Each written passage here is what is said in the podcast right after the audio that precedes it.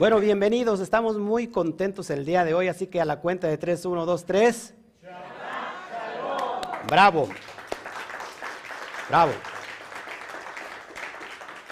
Les decía que estoy muy, muy contento porque este día es un día especial. Vamos a hablar de un tópico muy poderoso llamado Adán Cadmón. ¿Qué es Adán Cadmón? Eh, ¿Qué es esa alma primordial, enorme, grande, de la cual de alguna manera todos formamos parte de ella porque somos chispas de ese, de ese, de ese todo. Y les decía que antes de que entrábamos al aire, comentaba con la comunidad física, que todos los pensamientos preconcebidos no sirven para entender el SOAR, ni mucho menos esta clase en especial. Si hoy pone usted atención y, atiende esta clase, puede entender todo lo que más, lo que, lo que pueda venir de, de este libro llamado el Zohar. ¿Ok? Así que los pensamientos preconcebidos no sirven porque es como si pretendiéramos viajar a una zona tropical como Miami, como, como Veracruz, como Tabasco, como zonas que son muy calurosas como Dubai y que usted cargara en la maleta gorro, bufanda, abrigos, botas, eh, todo lo que necesita para el invierno crudo. Cuando usted llega a ese punto, a ese lugar tropical, la pregunta, ¿le serviría a usted todo lo que lleva en el equipaje? No, no le serviría porque precisamente es una zona de mucho calor. Lo mismo cuando entramos a un estudio así, tan profundo, no nos sirve de nada un pensamiento preconcebido. Eh, si estás por primera vez aquí y de casualidad entraste, porque nada es casualidad, deja tantito tus pensamientos preconcebidos, mira la profundidad y ya si quieren al último vuelven a traer esos pensamientos preconcebidos. Pero al menos para esta charla nos sirven. ¿Ok?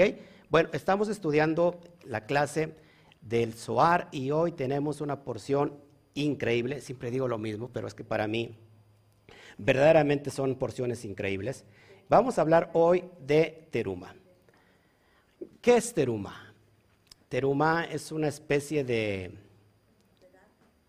que ahorita lo vamos a, estudiar a profundidad, de ofrenda, pero terumá tiene que ver con su raíz primigenia o primordial, elevar, elevación. Y por eso, antes de meterme al estudio de Adán Cadmón, quiero ir comentando un poco o un mucho el proceso de cómo da inicio esta clase, esta allá. Después me voy a la profundidad del Zohar para que vayamos entendiendo un poquito, si se quiere, o un muchote, si se quiere, la charla que voy a hablar hoy. Si quedaran dudas, definitivamente voy a tener un Zoom al rato con toda la comunidad eh, virtual que quiera entrar para que vayamos discutiendo todos estos temas. Bueno, vamos a, a dar inicio y esta porción se encuentra, acuérdense que estamos en el nivel del Zohar, en Éxodo o capítulo 25, verso 1 al capítulo 27, verso 19. Eh, se traduce como ofrenda alzada ofrenda elevada, pero no es en el acto de dar, y vamos a entender todos estos procesos, ¿ok? Bueno, acompáñenme por favor con el texto 1 y 2, vamos a empezar ahí. Gracias a todos los que ya están en, YouTube y en Facebook. Ayúdanos a compartir, por favor, dale manita arriba, porque, eh, o sea, es muy bien, está muy bien que nos veas, pero recuerda, si hacemos el trabajo todos juntos, eh, me da manita arriba en YouTube, eso es gratis y a mí me ayuda demasiado si estás en Facebook. No solamente dale manita arriba, sino ponle un corazón también. Eh, nos ayuda mucho, mucho. Y también es gratis, por si acaso. Y, este, ¿Y qué más?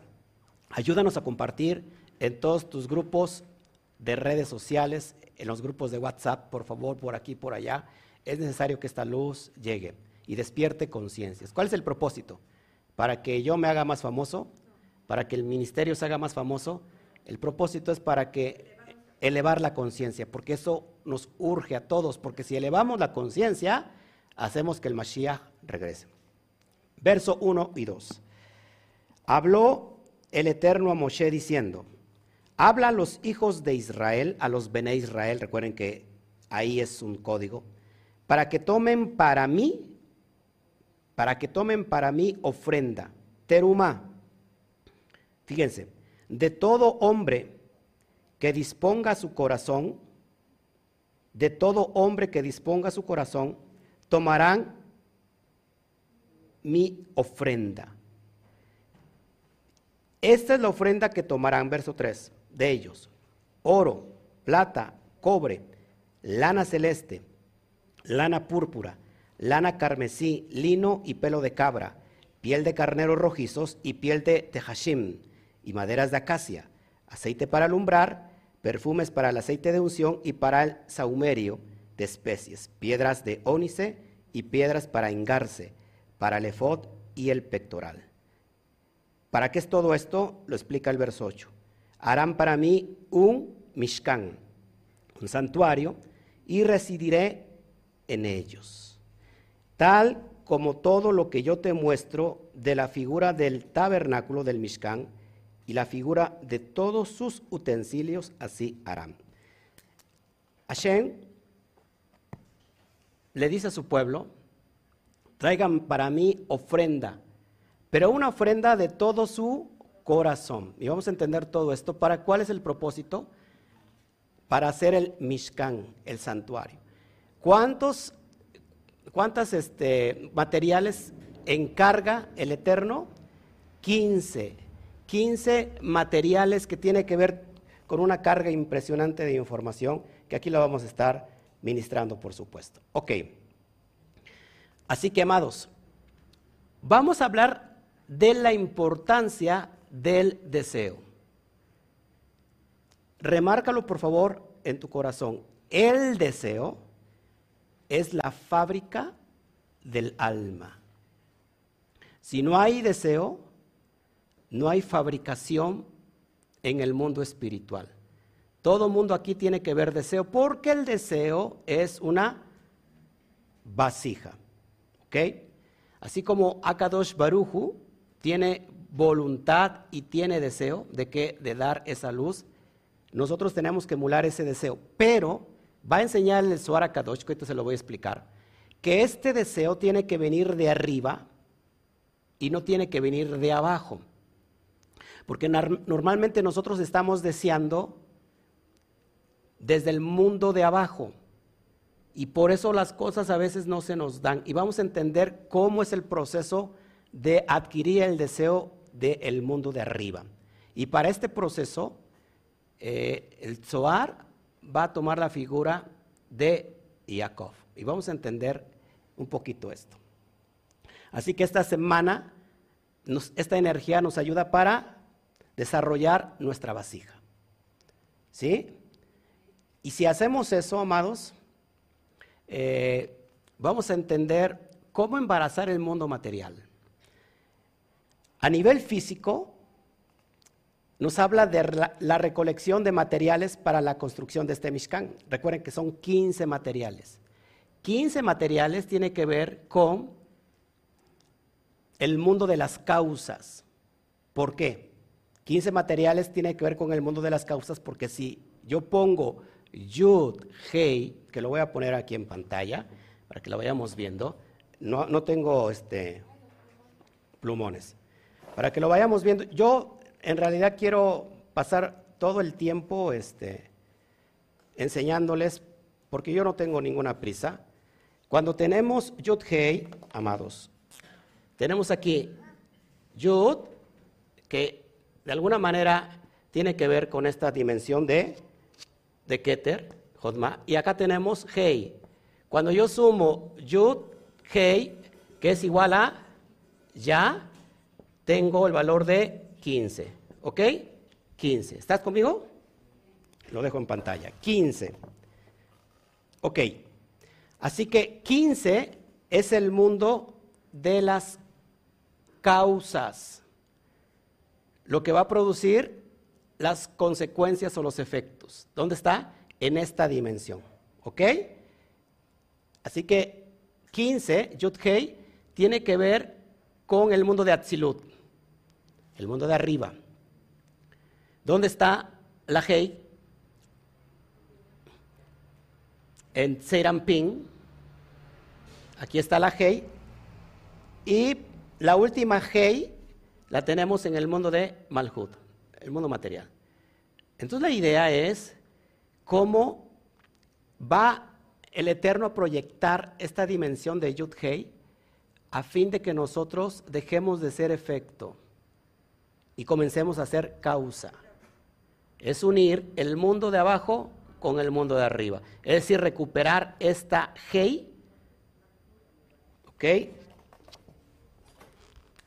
Tenemos la Bab y tenemos la Hei. Es recuperar esta Hei para llevarla al mundo de Atzilut, al mundo de arriba. Ahora, acuérdense,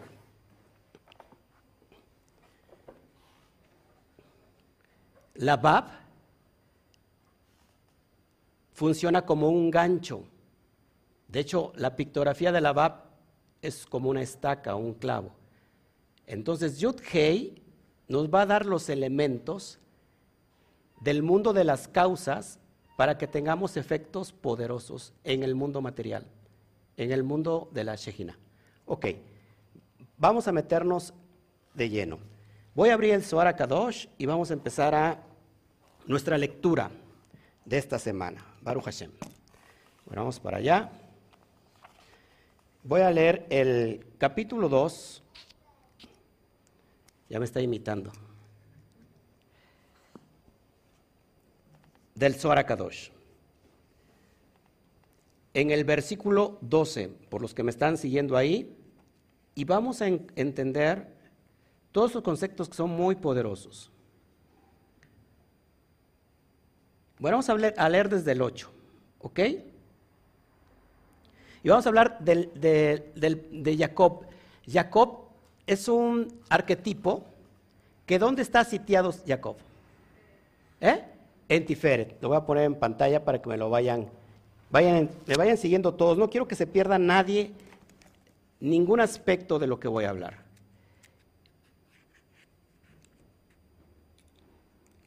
Acá, ¿qué pasó? Perdón. Ahora sí. ¿Dónde está, ¿dónde está Tiferet? Y Tiferet nunca llegó. Ok, ya acá. Tiferet está aquí. Aquí está Jacob. Esta dimensión representa, acuérdense, el templo, el Mishkan. ¿Ok?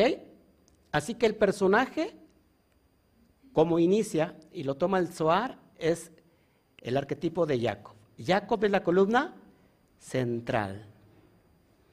Tiene todo lo bueno de Abraham, todos los méritos de Abraham y tiene todos los méritos de Yitzhak. ¿Ok? Así que Jacob, que es Tiferet, es donde está el equilibrio, la perfección del equilibrio. Vamos a leer. Sigo leyendo. Así que Jacob, dice el Zohar, quien personifica Jacob es quien personifica el control sobre la existencia física.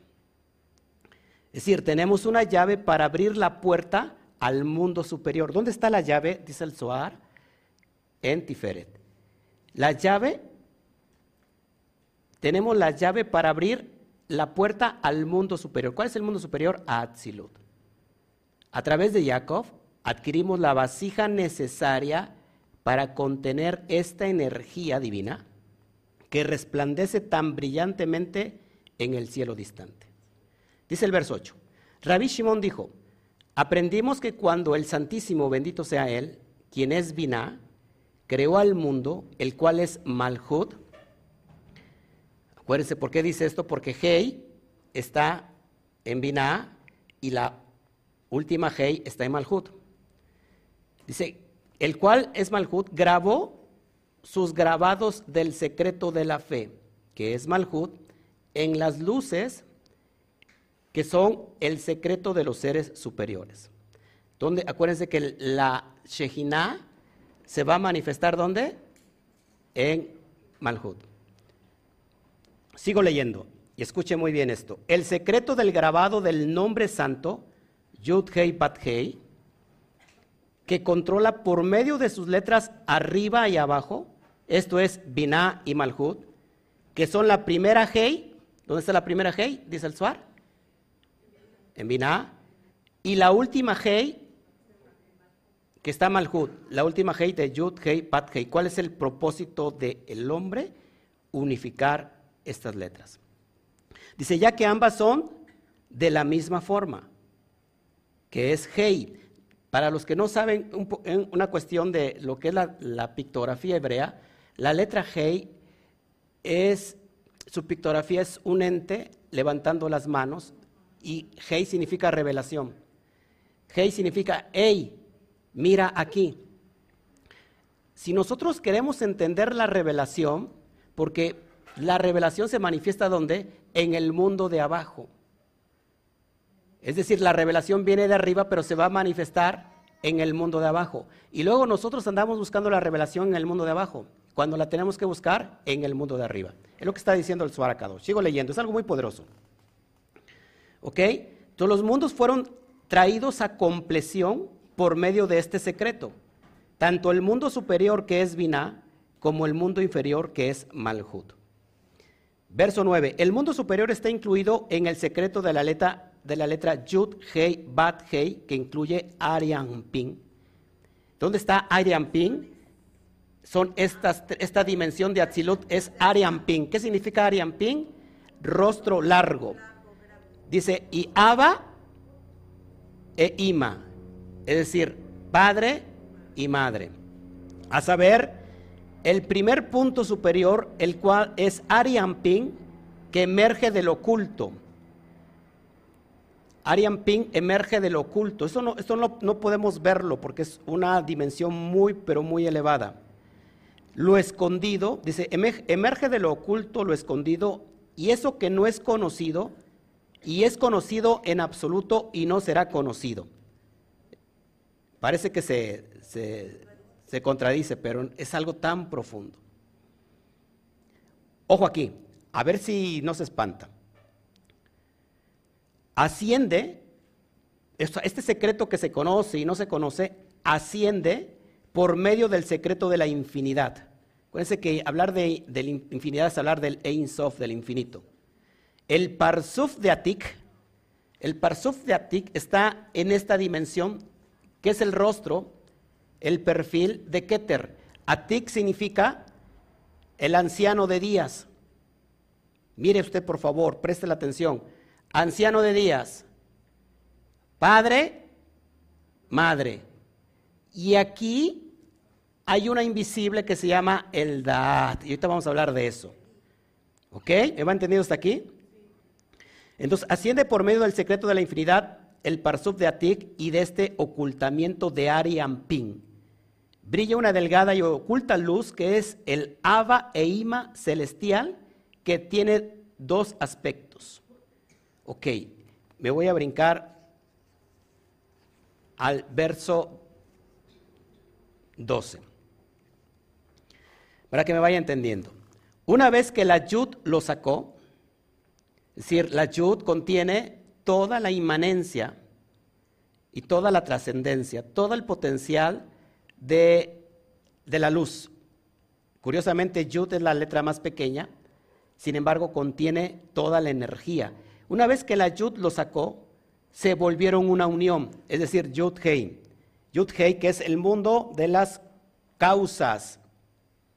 Son el secreto de la última Bab, que ha vuelto adjuntada a este mundo oculto, y de esta Bat alude Jacob. Es decir, que Jacob está citado en Seiramping. ¿Ok? Seiramping, que significa el rostro largo.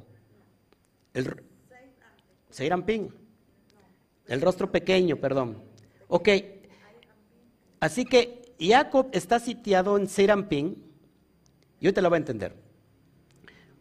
Nuevamente lo leo. Una vez que Yud lo sacó, se volvieron una unión. Yud Kei son el secreto de la última Bat, que ha vuelto adjuntada a, esta, a este mundo oculto, y esta Bat alude a Jacob, como está escrito, porque ya, porque Yud Kei ha escogido a Jacob para sí. Escuche, porque nos vamos a centrar en el personaje, en el personaje de Jacob. según Salmos 135.4. Es decir, Jacob se adhirió al mencionado nombre de Yud-Hei. Cuando la Bab emerge y se realiza a través de Yud-Hei, significando que la letra Bat se ha vuelto independiente de los Mojín de Yud-Hei, que es Mojín, los intelectos, las inteligencias de, este mundo superior de, de Atzilut. Y tienen las primeras tres sefirot, es decir, Keter, Jotma y entonces está escrito, y a Israel para su tesoro especial.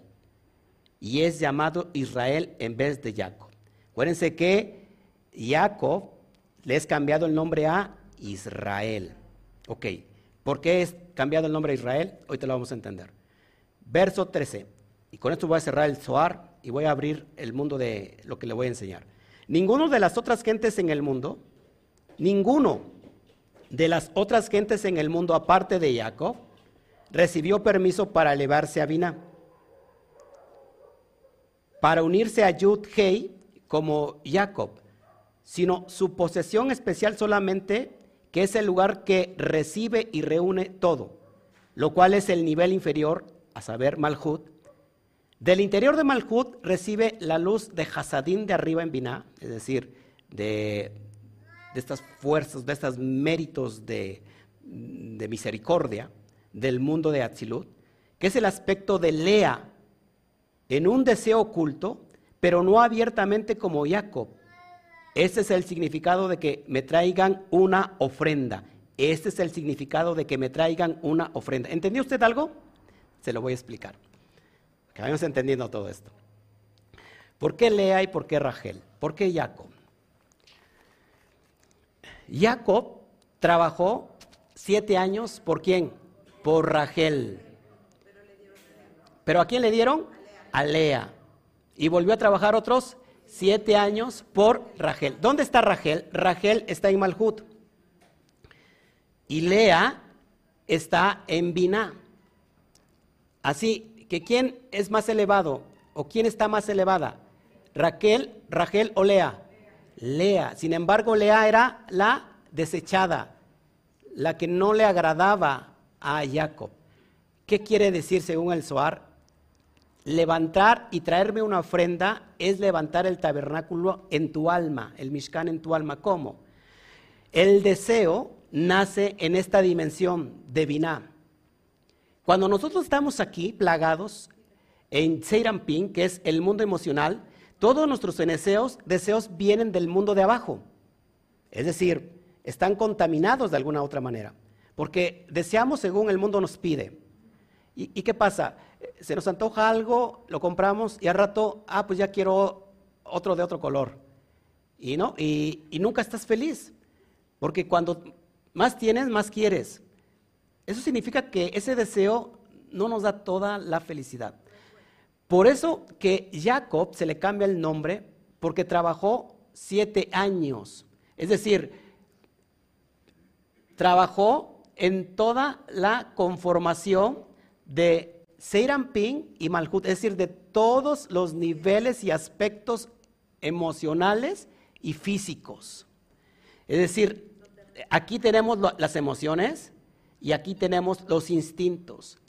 ¿Qué hizo que primero el universo hizo a Jacob rectificar sus emociones y sus instintos? Y entonces le da el deseo de arriba, que es Lea. Y ahora que le da el deseo de arriba, entonces empieza a rectificar de abajo para arriba para que entonces reciba a Rachel.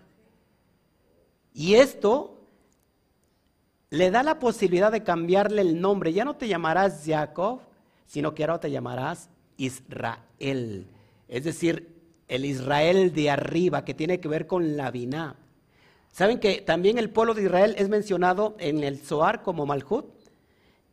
¿Por qué? el pueblo de Israel es mencionado como Malhut? Porque aquí esta Sefirá, que también se llama Shekinah, no solamente se llama Malhut, que reino, sino que Shekinah, porque el pueblo de Israel, aunque fue llevado al exilio a Egipto, nunca la presencia de Hashem los abandonó. Siempre estuvo con ellos. Así que el trabajo de esta porción o de esta semana, la energía es que haya un anhelo, un deseo rectificado. que venga del mundo de arriba para que podamos emerger desde esta dimensión de abajo. Y si nosotros conjuntamos Seirampin con Malhut, es la unión, acuérdense, de la luna y el sol, en la cópula entre hembra y macho Serampín y Malhut. Entonces, amados, creamos la vela, como hablábamos hace ocho días, el Ner, es decir, la Neshama y el Ruach, la Neshama comprendiendo la Y, la, y el Ruach comprendiendo los, los elementos emocionales. Entonces, eso me acredita para que yo pueda levantar el Mishkan, porque el Mishkan es una metáfora de nosotros mismos, de cómo nuestro cuerpo va a ser rectificado para que sea el templo del Ruach Kodesh, el templo del Espíritu Santo. ¿Me está entendiendo? ¿Cuánto es 7 y 7? 14 en referencia a David. David, que representa el arquetipo de Malhut, de reino, David en su gematría vale 14. Es decir, traer la corona hasta abajo para que entonces el rey pueda gobernar. Ahora, presten atención. ¿Cuántos años estuvo Pablo o Rab Shaul cuando fue a, ¿cómo se llama? A Arabia, en referencia que fue al monte Sinaí. 14 años. Se estuvo preparando, dice Pablo, que estuvo porque las cosas que empezó a entender, a pesar de que él entendía Torah, para él era como una locura, no podía entender. Le tomó 14 años. Es una alusión metafórica a qué, amados? ¿A qué? A hacer esta rectificación que te estoy enseñando. ¿Les parece interesante? Bueno, lo que viene es una locura. ¿Ok? Vamos a darle. Apenas acabo de empezar. Ofrenda entonces tiene que ver con elevar tu conciencia a los estados o a los niveles de los mundos superiores, que es el mundo de Atzilut. Cuando digo elevar la conciencia, tengo que salir de la dualidad. Cuando yo estoy en lo dual, es que estoy permeado en el mundo de abajo. Lo dual tiene que ver con, nuevamente, cielo, infierno, vida, muerte, negro, blanco, ¿no? bueno, malo. Ahí estoy en una cosmovisión de, esta biná, pero que no está rectificada. Es decir, estoy en lo dual. Elevar mi conciencia es unirme al mundo de Atzilut, al mundo del todo, al mundo del uno. Por eso traigo hoy esta camisa que, que tiene uno. Cuando elevo mi conciencia, entiendo que no hay ni bueno ni malo que no hay cielo ni infierno, que no hay vida ni muerte. Me estoy unificando al bendito sea. ¿Me está entendiendo hasta aquí? Esto que les acabo de explicar es una explicación que me llevaría toda una semana explicándoselo, pero se lo reduje de tal manera que lo pueda entender. ¿Estamos claritos aquí? Ahora, vamos, si tienes alguna duda. Bueno, dice mi esposa, tengo que volverlo a escuchar. Ok, mi esposa solamente viéndome a mí ya se eleva la conciencia. Ok, vamos a meternos entonces en materia. ¿Ok? Yo estoy muy emocionado. Vamos a hablar un poquito de esta cuestión de lo que es Adán Catmón. Todo esto que hice como introducción es para que podamos entender lo que sigue, porque esto es una locura. Y tampoco me voy a meter tanto en lo que es Adán Cadmón porque creo que no llegamos ahí. No llegamos. Al menos en una clase pues no llegamos. ¿Ok? Entonces, ¿qué es el Mishkan? Amados, es un espejo espiritual del mundo de arriba. Mire, despierte.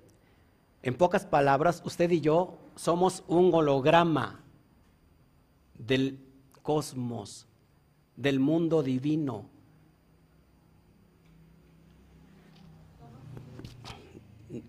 Nos vamos, este, que el Eterno me los bendiga a todos. Gracias por estar este día. A la cuenta de tres nos pedimos. Uno, dos, tres. Shabbat, shalom. Nos vemos. Adiós. Usted y yo es, ¿qué es un holograma? Un holograma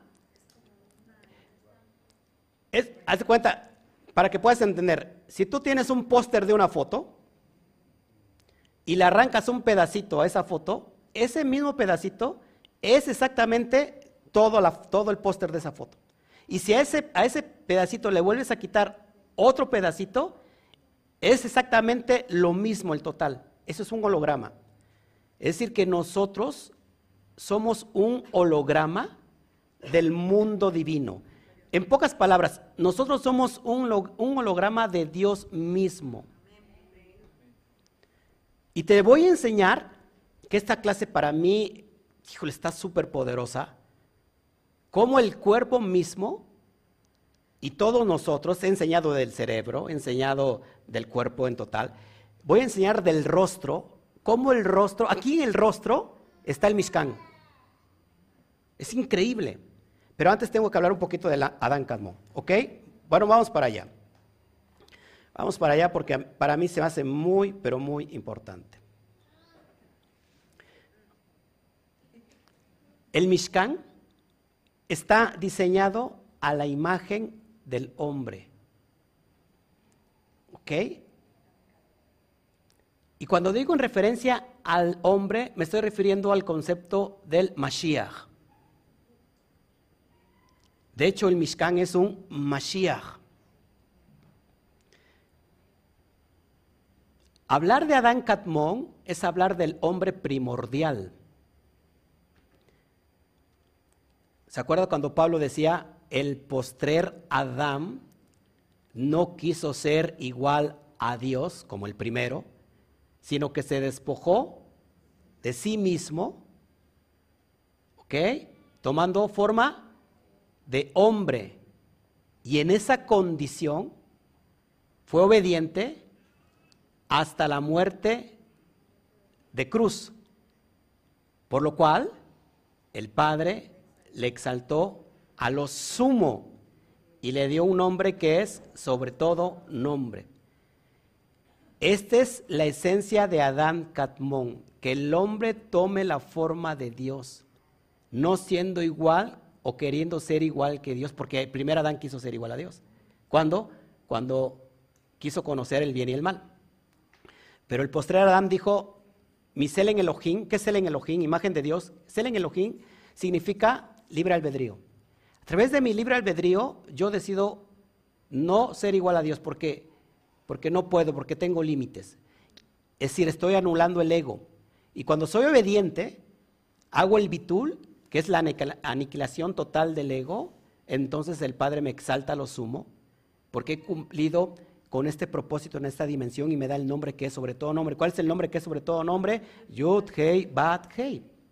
De hecho, el Kohen Gadol entraba una vez al año en Yom Kippur y, tenía un nombre grabado en esta diadema de oro que decía Le Yud, Bat, Hei, es decir, para Yud, Hei, Bat, Hei. Esto es impresionante. Ese es el nombre que Así que construir el Mishkan, amados, en realidad en esta dimensión es emular al Mashiach.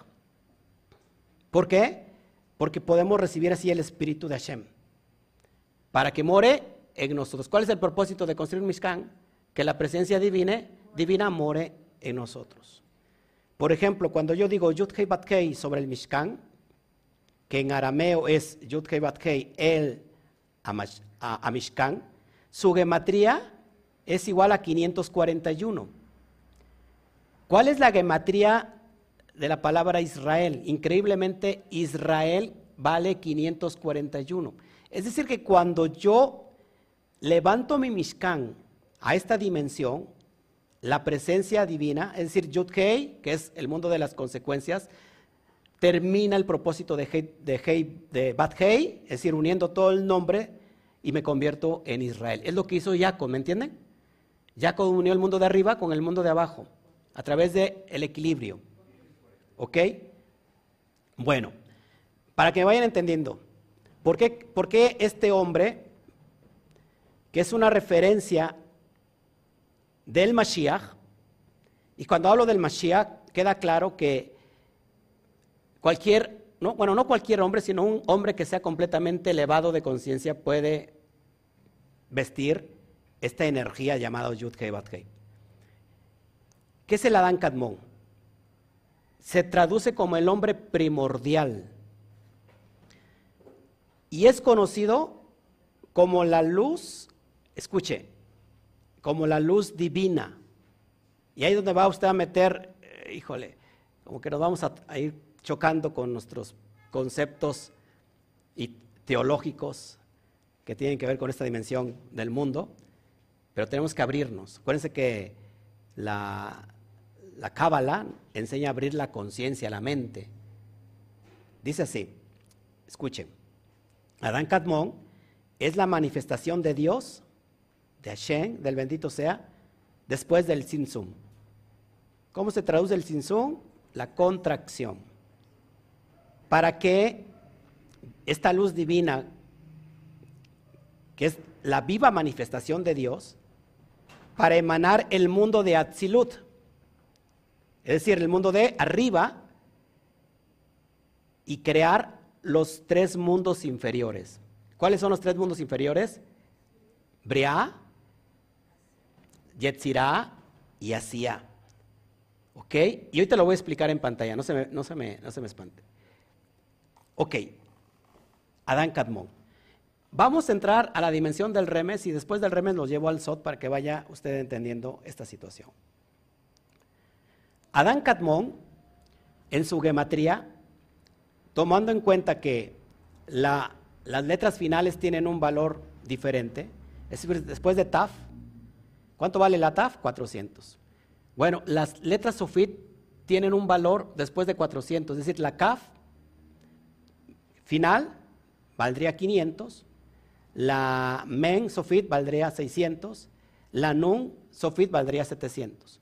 Cuando yo hago la gematría de Adán Kadmon, que ahí lo tienes en pantalla, por eso pongo eh, negrillas, color amarillo las letras finales, es decir, MEN tiene un valor normal de 40, pero su letra final vale 600.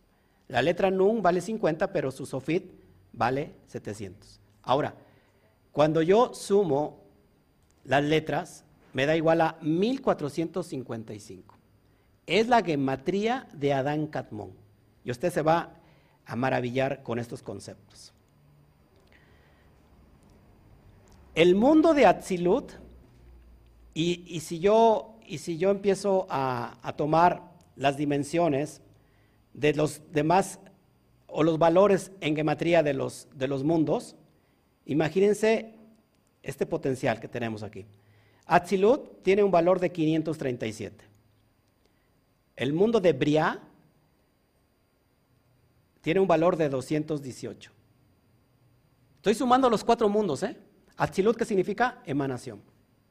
Briah significa creación. Yetzirah, el mundo de la formación, tiene un valor en gematría de 315. Asia, el mundo de la acción, tiene un valor de 385. Cuando yo sumo 537, 218 más 315 más 385 me da igual a 1455. ¿Qué me está demostrando esto, amados? Es increíble. Que Adán Kadmon, o esta manifestación conocida como Mashiach, es la luz de Dios, es la luz del Santo bendito sea, que emana a través de los cuatro mundos. Los cuatro mundos creados, pero lo maravilloso de esto es en forma de hombre, conocido como el Adán Catmón. Si Dios tendría una forma de hombre, sería aquel que está elevando su conciencia a este nivel de Atzilut. Por eso cuando Yeshua, una y otra vez lo digo porque hay que decirlo, cuando Yeshua decía yo y el Padre, uno somos, es decir, estoy tomando la forma de Dios. Si me has visto a mí, has visto al Padre. Eso es increíble. ¿Me va entendiendo? Entonces, esto es muy importante, amados, porque solamente es como, como, una pequeña introducción muy breve de entender qué es Adán Cadmón. Adán Cadmón es, es volvernos locos. Es hablar de Metatrón, es hablar de Enoch, ¿no? de Hanok que se convirtió en Dios, siendo hombre se convierte en Dios. Acuérdense que Hanok fue arrebatado, ¿no? este, fue llevado a esa dimensión. Y es algo poderoso, pero lo tomaremos para, para otra clase, hablar de los ángeles, arcángeles y todo, de todos los, los gobernantes de estos mundos. Pero vamos a seguir entendiendo. Ahora, queda claro que entonces el concepto Mashiach es en relación al Adán Katmon que fluye a través de estos cuatro mundos. Es decir, Dios fluye a través de estos cuatro mundos para impregnarnos. Y nos dice, hágame un santuario. ¿Por qué? Porque quiero habitar en ustedes. Y el hombre fue y terminó haciendo un qué? Un santuario de, de piedra, de ladrillo, físico. Y Pablo decía, acuérdense que en ustedes mora el Ruach HaKodesh, el Espíritu de Dios, el Espíritu de Hashem. Así que el templo es en referencia al hombre. Cuando yo levanto Mishkan, entonces estoy fluyendo como este Adán Kadmonemis. Esta, chispa divina está siendo elevada. Enseñas ocho días que el propósito del alma es elevar el mundo físico. ¿Se acuerdan? Es decir, conjuntar, hacer el tikkun de este Adán que se le entregó un trabajo y de alguna manera como que falló. ¿Ok? Pero no es que haya fallado, es que es un propósito de Hashem. Si, si Hashem no hubiera querido que comiera del árbol del, fruto del conocimiento de bien y de mal, no lo hubiera puesto ahí. Por algo lo puso. Y este algo es para alcanzar esta dimensión que estamos hablando ahora. Así que qué bueno que Adán falló, porque gracias a ese fallo, por decirlo así, tenemos hoy una clara enseñanza profunda. Ahora, entendimos que entonces el cuerpo tiene que ver con, y yo lo he explicado muchas veces, con el Mishkan. Eh, tienes que ver la porción pasada, del año pasado, para que puedas entender este concepto un poquito más. Te voy a mostrar que el rostro, panín, que, que en hebreo es rostros, pero es igual, puede decir rostro, rostros o cara, o caras, panín, tiene que ver con el Mishkan. Así que vámonos para allá. Esto es interesante. Ok, tres niveles del rostro. Nosotros tenemos en el rostro tres niveles y esto es increíble. ¿Cuál es el primer nivel? Bueno, el Mishkan está diseñado, acuérdense, a la imagen del hombre. Así que todos nosotros, todo, todo, todos nosotros, todo nuestro cuerpo, eh, todo lo que representa la esencia del hombre, tiene, está gritando de su creador, que es el santo bendito sea. O sea, vamos a ver que estos tres niveles se dividen así. La frente, que es el mundo de Bria, el mundo de la creación. Después tenemos la otra sección que es los ojos y la nariz,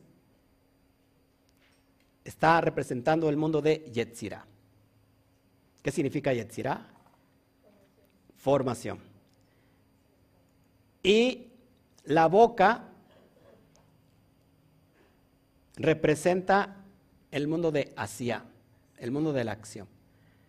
Acuérdense que la boca manifiesta lo intangible, o sea, materializa, nuestras palabras materializan. Así que impresionante, por favor, mira muy bien este cuadro que te voy a enseñar, porque es muy poderoso, muy poderoso.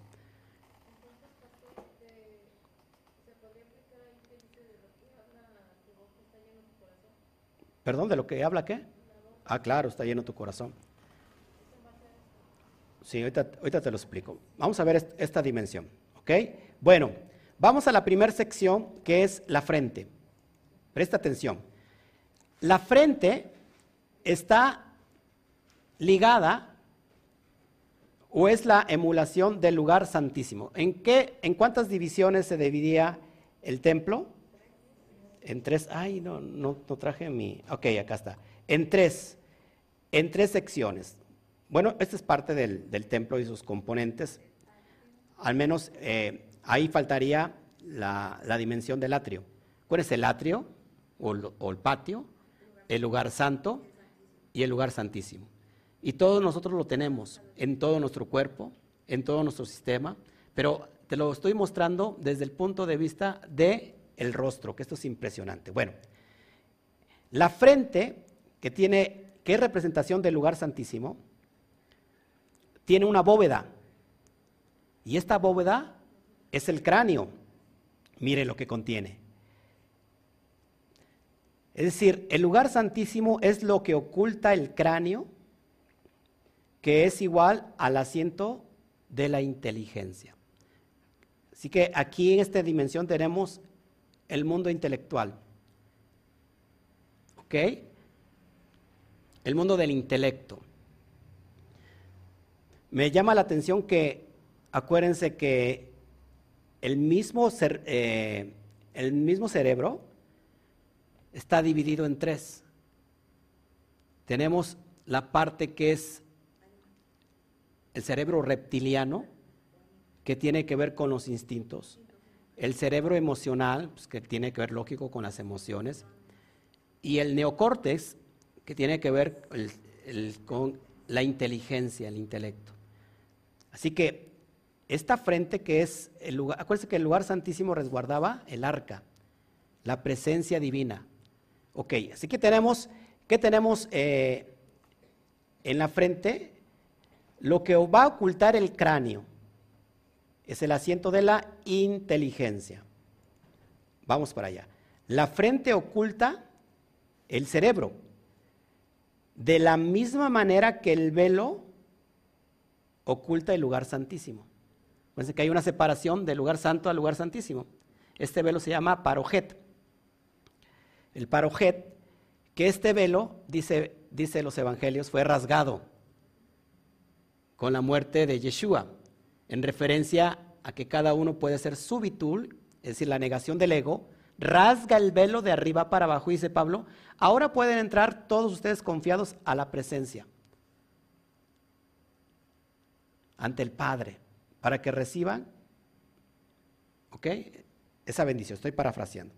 Entonces, como la frente oculta el cerebro, de la misma manera entonces el velo va a ocultar el lugar santísimo. Te lo pongo aquí en pantalla.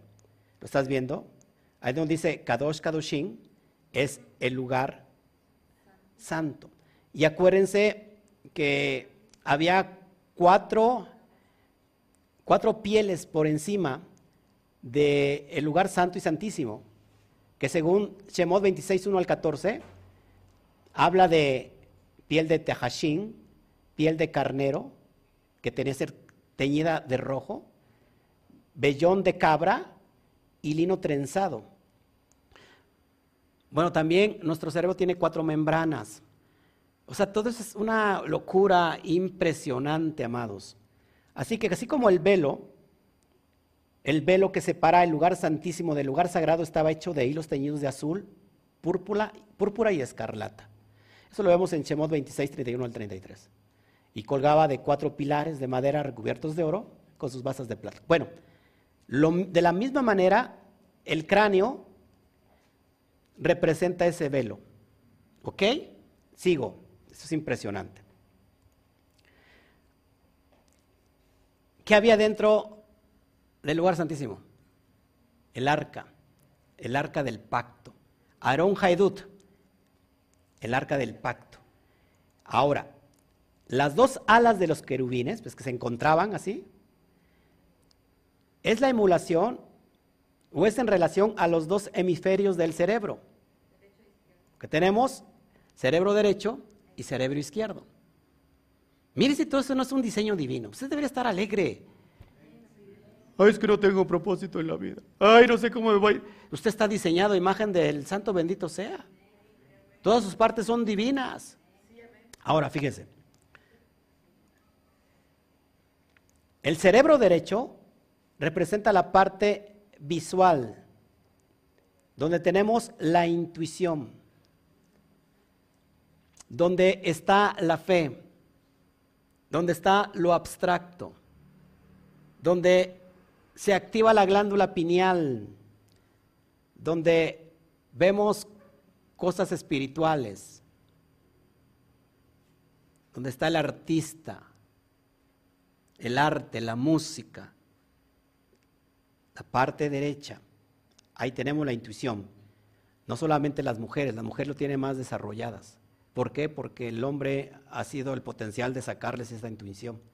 Porque para todas las mujeres sospechan. Entonces de ahí, por la culpa del hombre, se activó esa intuición. ¿Ok? ¿Me va, siguiendo aquí? Bueno, sigo leyendo, sigo estudiando esto. Y esto es en referencia a Jotma. El cerebro derecho es en referencia a Jotma. Jotma conocido como Abba. ¿Cómo se traduce Jotma? Sabiduría. Curiosamente estamos leyendo el libro de la sabiduría o correspondiente a Jotma porque Shemot es el segundo libro. Primero es Keter, que es Génesis, Bereshit. Segundo libro, en referencia a Jotma. Bueno, ¿qué había dentro del arca?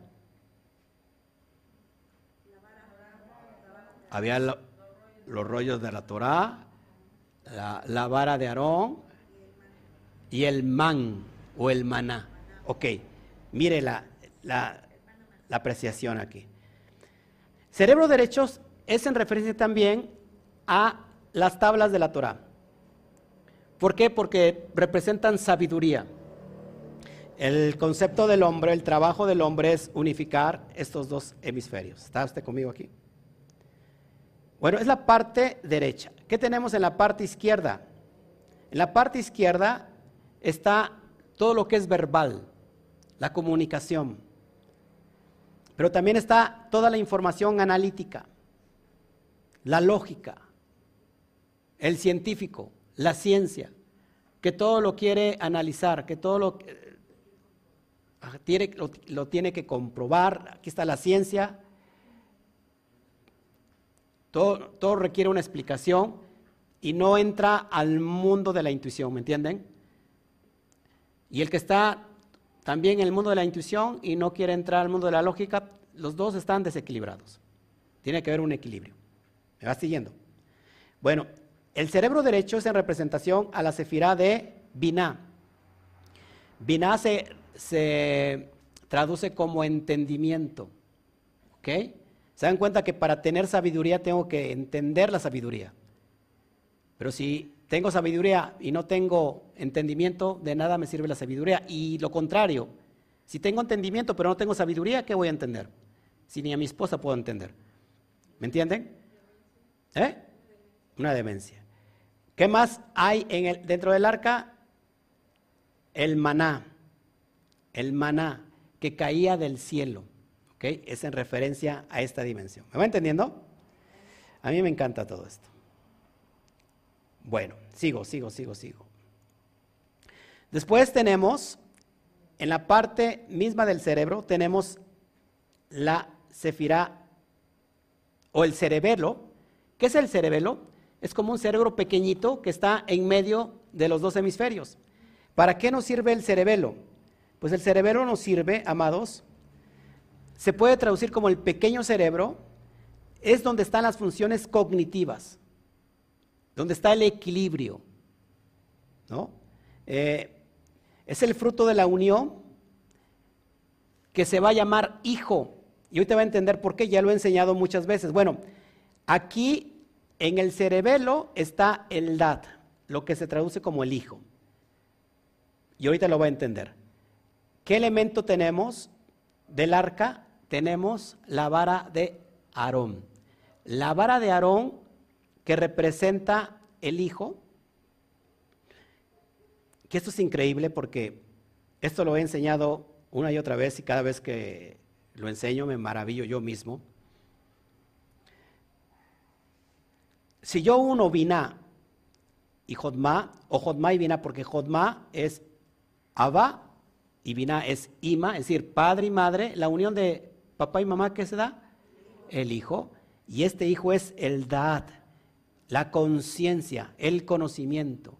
Por eso cuando el texto de Bereshit metafóricamente habla de que Adán conoció a Eva, es decir, se, unió, la dimensión de los hemisferios para dar el conocimiento. Cada vez que habla de conocer es de elevar la conciencia. Cuando se eleva la conciencia se produce el, producto de la unidad de padre y madre que es el hijo. Y ese hijo es en representación al Mashiach. Miren, en el, en el texto, para que usted lo busque, de números 17.5, dice el texto, su vara florecerá, que en hebreo es Matehu Yiberach. Matehu Yiberach tiene una, una de 358. ¿Cuánto vale Mashiach? 358. Es decir, amados,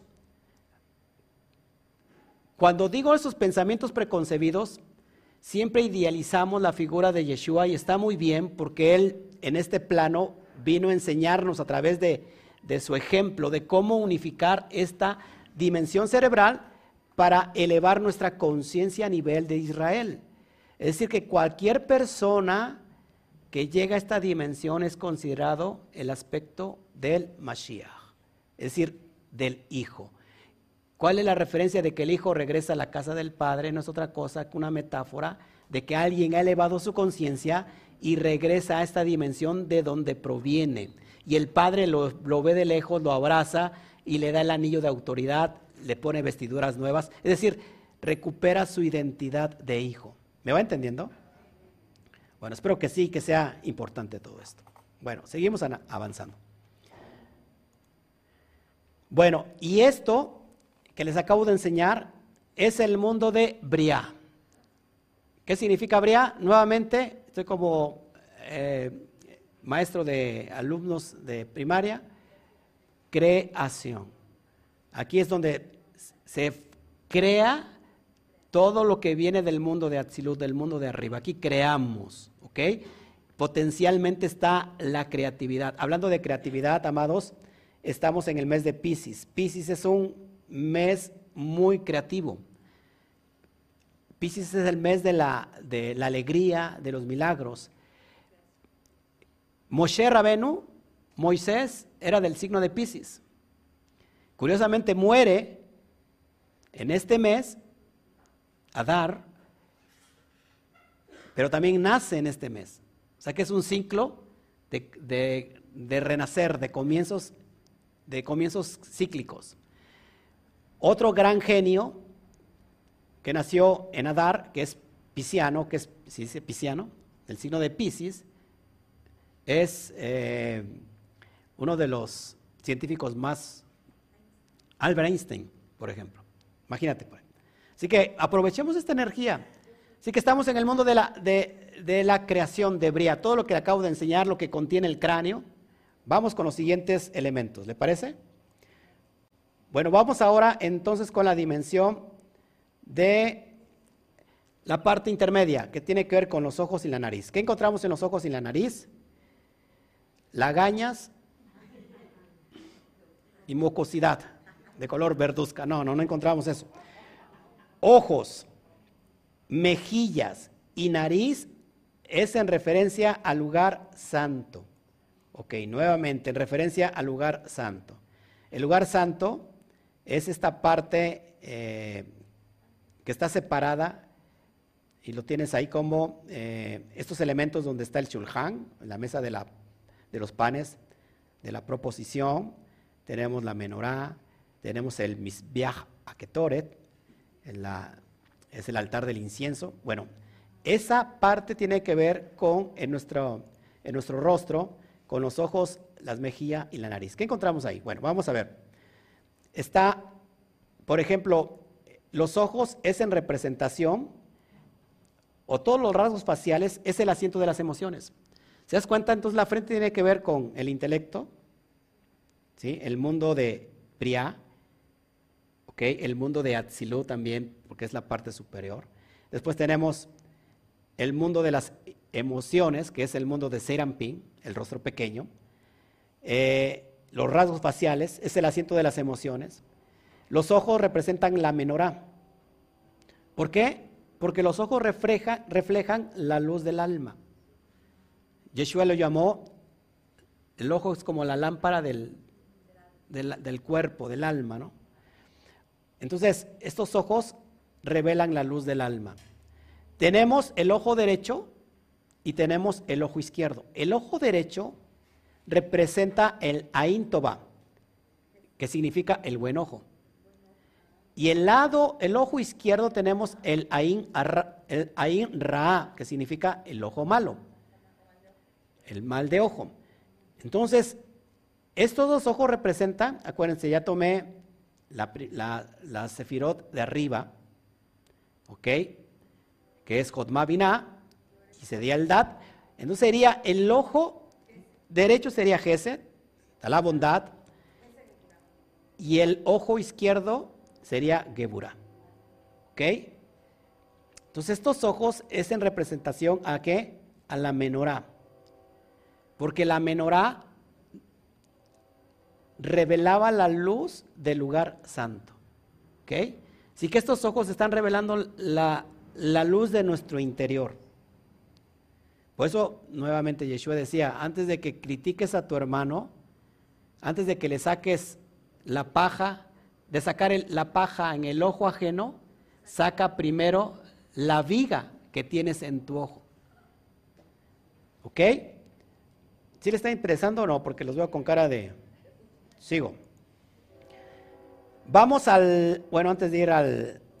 al la otra parte.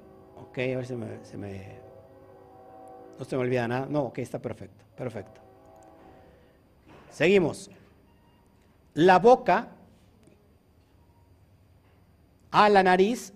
Ahorita, lo, lo, traigo. Ahorita lo traigo colación, la nariz. Ok, perfecto. Gracias por la.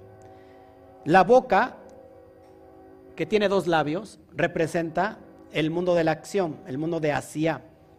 ¿Y qué tiene que ver? Tiene que ver con el atrio.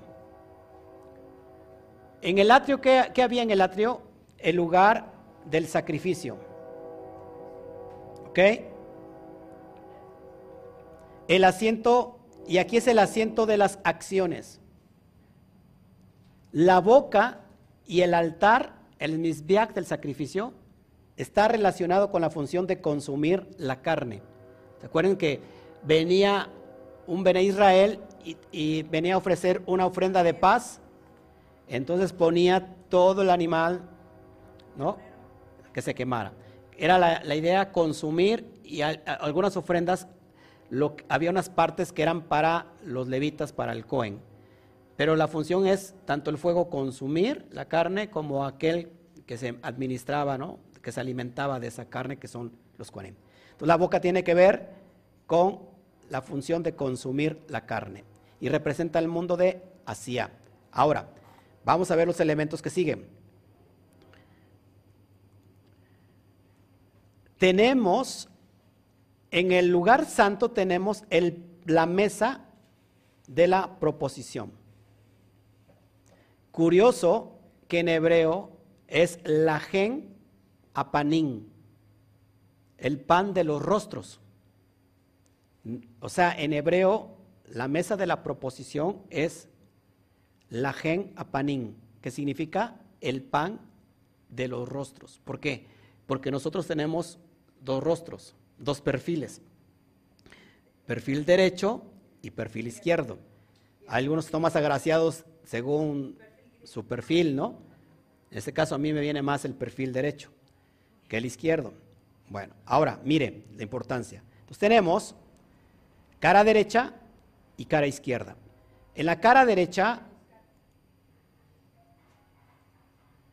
Ok, en la... A ver, déjame si no se me escapa ningún dato aquí. Ok, no, no, está bien. Bueno, eh, estos dos rostros en referencia a la mesa de los panes de la proposición, de la presencia divina. Después tenemos a la nariz como el altar del incienso, porque la nariz es la función de olor, ¿no? La nariz y el incienso, el ketoret, están conectados con el olor, pero están en la columna de central. O sea que la nariz es la Biná de Tiferet. Acuérdense que ese olor era impresionante, que subía delante de la presencia como un olor grato también, ¿no? Es precioso. Es la función de la nariz. La boca representa Malhut, se me había pasado, ¿eh? Ahí está. La boca representa Malhut. Tenemos toda la sefirot. Después tenemos la fuente de bronce. La fuente de bronce, que es donde se lavaban los ministros, el Cohen, Gagadol, se lavaba manos y pies antes de entrar a la presencia divina. La fuente se encuentra entre el altar del sacrificio y el lugar santo. De la misma manera, el surco nasolabial que está entre la boca y la nariz. Esto que tienes aquí como esta hendidura se le conoce como el filtrum. El filtrum. En la cábala, el filtrum significa el lugar del olvido. Es decir, el lugar de la falta de conocimiento, ya que es el lugar que toca el ángel antes de que nazca un bebé para borrar todos los recuerdos de las vidas pasadas. Por eso es que tenemos así como, como la forma de un dedo, ¿no? O sea que el filtrum corresponde entonces a la sefirá de Yesod, que se conoce como el conocimiento inferior. Es increíble todo lo que, la información que está plagado tan solo nuestro rostro con el lugar santísimo, ¿no? Impresionante. Bueno, yo estoy muy emocionado, no sé usted, no sé usted, pero... ¿Ok? Entonces es impresionante que el rostro, de alguna manera, esté reflejado con todo lo que es el Mishkan. Increíble. ¿Está bien? ¿Seguimos? ¿Seguimos o, o le paramos? No puedo parar con lo que sigue porque es parte de lo que viene. Es que toda la gente acá me está diciendo así, ya, párale, córtale, pues, Como si me cobraran este, por la transmisión. ¿Preguntas hasta aquí? Bueno, al último. Quedó claro que entonces el rostro es en representación al Mishkan, es una, es una emulación al Mishkan. Vamos a ver la gematría del rostro, ¿les parece? Impresionante. Gematría del rostro. En referencia que el lugar donde está la frente, que es el lugar santo o el lugar santísimo, en hebreo es metzach, o frente es metzach, tiene un valor en gematría de 138. Mire la importancia de todo esto. La menorá, que en referencia al ojo, en hebreo se dice Ain, y Ain tiene un valor de 130. El altar del incienso, que lo representa la nariz, en hebreo es Af, nariz es Af, y tiene una gematría de 81. El pan de la preposición o proposición, ahí me equivoqué, tiene que ver con las caras, panín. Y panín tiene una gematría de 180. ¿Ok? Después, la fuente de bronce, que lo representa el labio. Labio en hebreo es zafá. Y zafá tiene un valor en gematría de 385. Ahora, el altar del, sacrificio, que lo representa nuestra boca, boca en hebreo se dice pe o pei, y pei tiene un valor de 85. Eso es una locura. Sumando frente, ojo, nariz, cara, labio y boca, en gematría me da un valor total de 999. 9999. Escuche, esto es impresionante. En referencia a aquel 999, a lo que sigue, vamos a sumar la gematría de los cuatro mundos, pero ahora con su raíz que es shores, significa raíz. Cada palabra hebrea, su raíz la, lo totaliza con tres letras nada más, hebreas. Cada palabra hebrea tiene un shoresh de tres letras hebreas. Ahora, vamos a sumar los cuatro mundos con sus shoresh. Atzilut, que representa el mundo del fuego.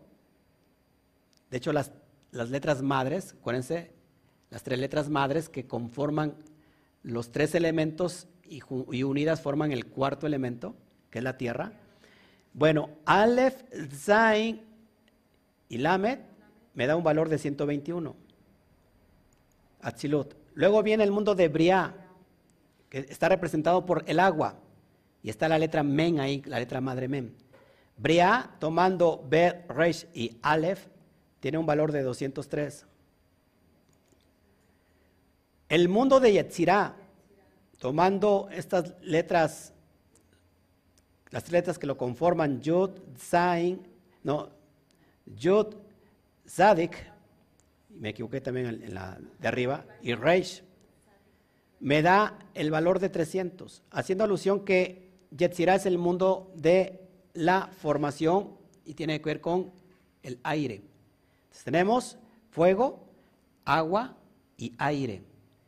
Y por último, tenemos el mundo de Asia, el mundo de la acción, que tiene que ver con la tierra, formado de Ain, Shin y Hei, tiene un valor de 375.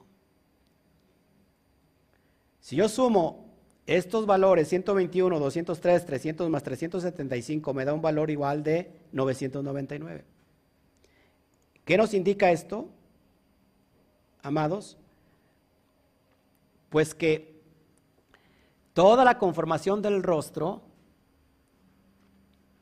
no solamente representa al Mishkan, sino que representa la formación de los cuatro mundos en nuestro rostro. Que a su vez toda la unidad de los cuatro mundos representa al Adán Kadmon en referencia al Mashiach. ¿Me entiende? Bueno, ya voy terminando. Ok, esto es impresionante. Lo que sigue es más. Vamos para allá. Más gematría. El arca representa al Mashiach oculto. Es decir, el, el arca que tiene los rollos de la Torah, el maná y la vara de Aarón que reverdeció, en, realidad representan al Mashiach oculto. Y lo enseñaba hace dos años que el arca está hecha de oro, pero que tiene un alma de madera, de acacia.